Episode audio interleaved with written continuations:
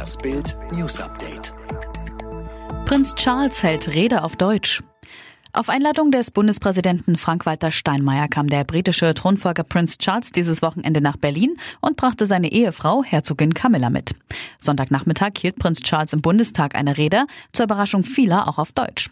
Krisen rufen uns dazu auf, gemeinsam zu handeln und die Partnerschaft zwischen dem Vereinigten Königreich und Deutschland bietet uns in dieser Hinsicht eine wichtige Chance, so der britische Thronfolger, der seine Rede im Wechsel auf Englisch und Deutsch hielt.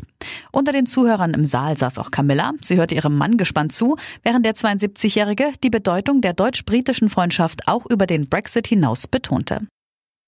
Siebter Titel, Hamilton hat den Schumi-Rekord.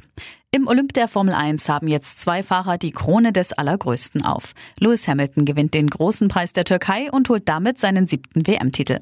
Nach 2008, 2014, 15, 17, 18 und 19 schnappt er sich auch den Titel 2020. Damit zieht der Brite mit Michael Schumacher gleich, der ebenfalls sieben WM-Titel erreichte. Hamilton hat den Schumi-Rekord. Auf dem Weg zurück an die Box funkt er an all die Kinder da draußen, die vom Unmöglichen träumen, ihr könnt das auch schaffen. Erster Gratulant, als Hamilton noch im Auto sitzt, Ferrari-Star Sebastian Vettel. China schließt weltgrößten Wirtschaftspakt. Während der Konflikt mit den USA vor sich hinschwelt, haben sich 14 asiatisch-pazifische Staaten auf ein Mega-Abkommen geeinigt. Die regionale umfassende Wirtschaftspartnerschaft umfasst 2,2 Milliarden Menschen und rund ein Drittel der weltweiten Wirtschaftsleistung. Nach achtjährigen Verhandlungen erfolgte die Unterzeichnung am Sonntag zum Abschluss des virtuellen Gipfels der südostasiatischen Staatengemeinschaft ASEAN in Vietnams Hauptstadt Hanoi.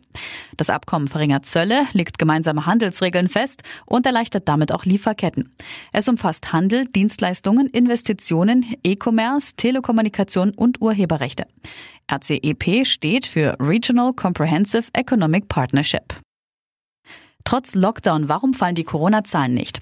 Am Montag wollen Bund und Länder über den Lockdown beraten und die wichtigste Kennziffer stagniert gerade mal.